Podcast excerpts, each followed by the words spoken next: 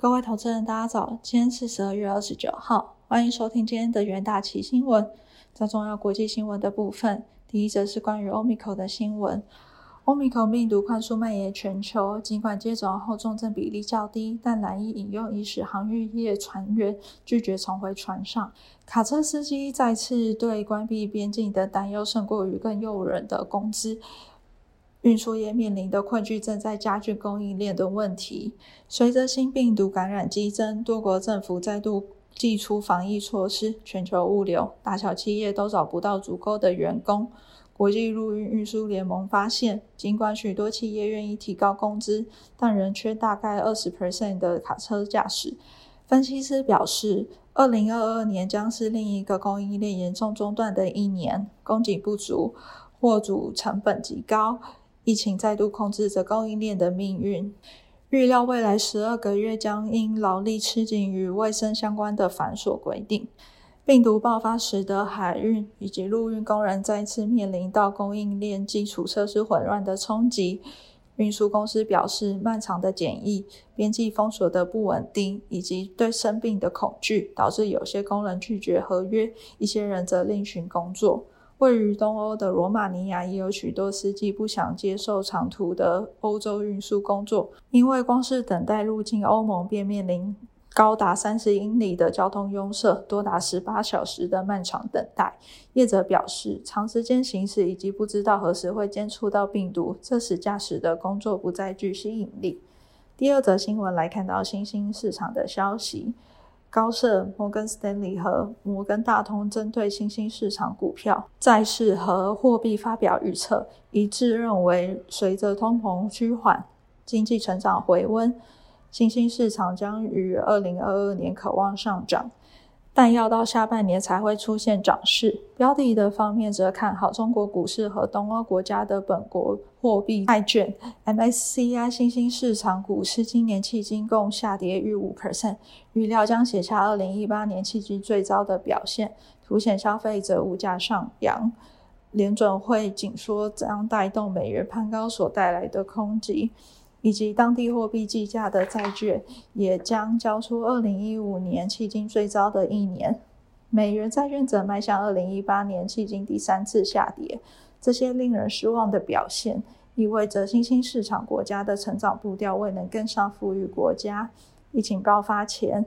新兴市场 GDP 成长率领先已开发国将将近二点五个百分点，但今年领先缩小为一点三个百分点，凸显抗疫刺激力道的落差。不过，三家投影预料，新兴市场投资大环境到二零二二年将改善。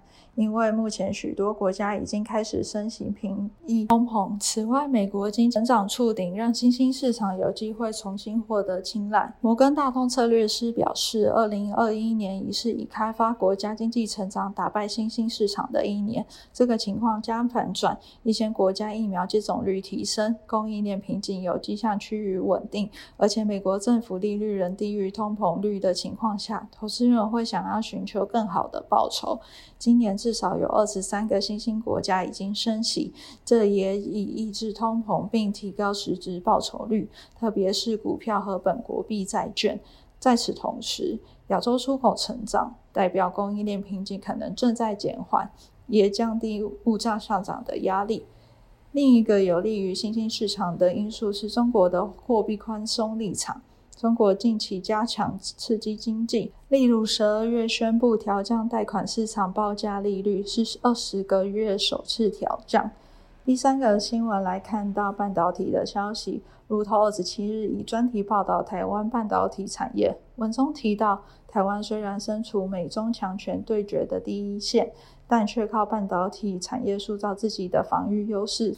报道形容台积电掌握的技术对现在的乃至于未来的尖端数位装置及武器都至关重要。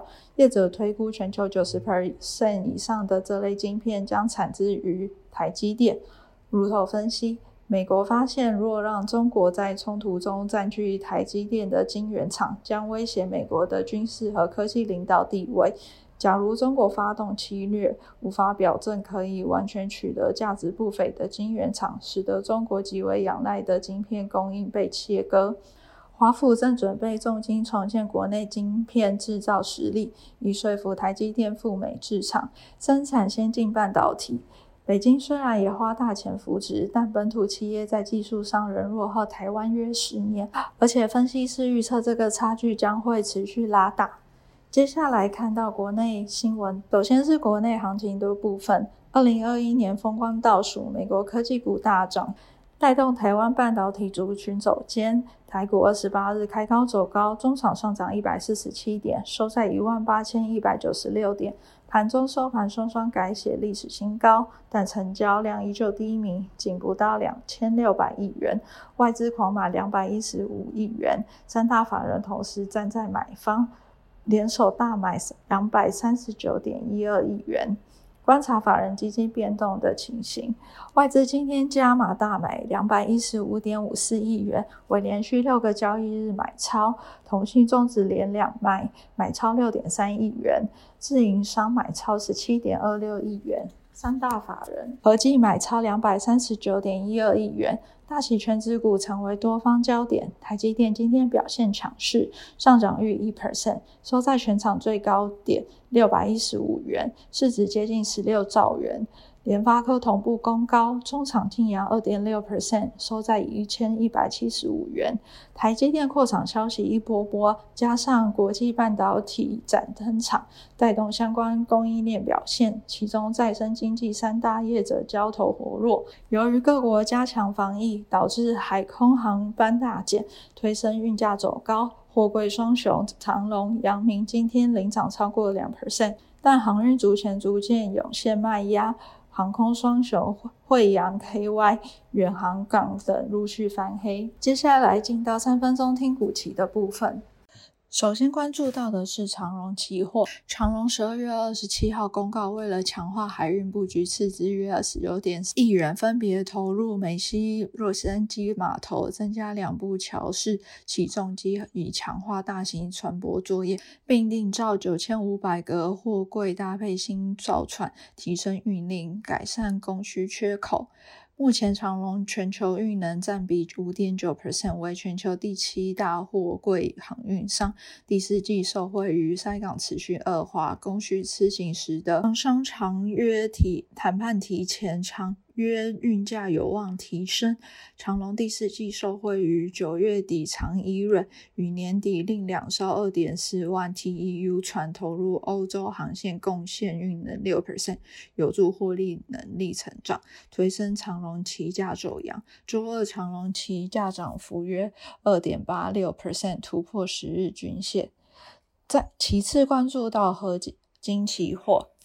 合金受惠于车用功率元件需求转强，以及影像感测器、工业级屏下指纹辨等应用，带动细晶圆产业趋势增长，订单增加并调整价格，有助获利表现。二零二一年前三季毛利率逐季跳升，近四季毛利率增长达二十二点六一 percent。二零二二年因细晶圆产业更为吃紧，价格有望续涨。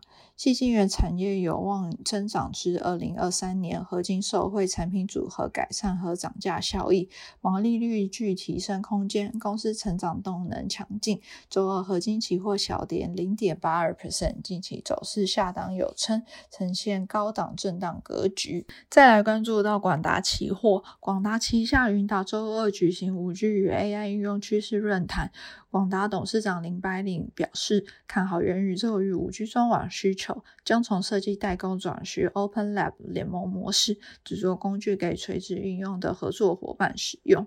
广达第四季笔电需求仍持续上升，在缺料形势稍微舒缓下，预估本季出货将季增十 percent 以上，显示在后疫情时代对笔电依赖性仍高，伺服器方面仍持续面临 IC 缺料的问题，AI 伺服器。出货比重提升，也将成为明年广达重要的成长动能。周二，广达期货净扬三点二五 percent，写下波段新高，红 K 呈现上升格局。最后关注到南南电期货，ABF 窄板南电十一月营收为四十七点六三亿元，月减六点六五 percent，年增率为三十点四一 percent。南电十一月营收月减原因为季初因有客户奖励金认列使得十月营收较高，但比九月营收相比，南电十一月营收仍增加五点六八 percent。预估主要原因仍为 ABF 窄板持续优化产品组合与调涨价格。周二南电期货下跌一点零四 percent，趋势下行转弱，仍在十日均线多空交战，承压短期均线，本日已累积跌幅五点九 percent。以上就是今天的重点新闻，明天同一时间请持续锁定元大旗新闻。谢谢各位收听，我们明天再会。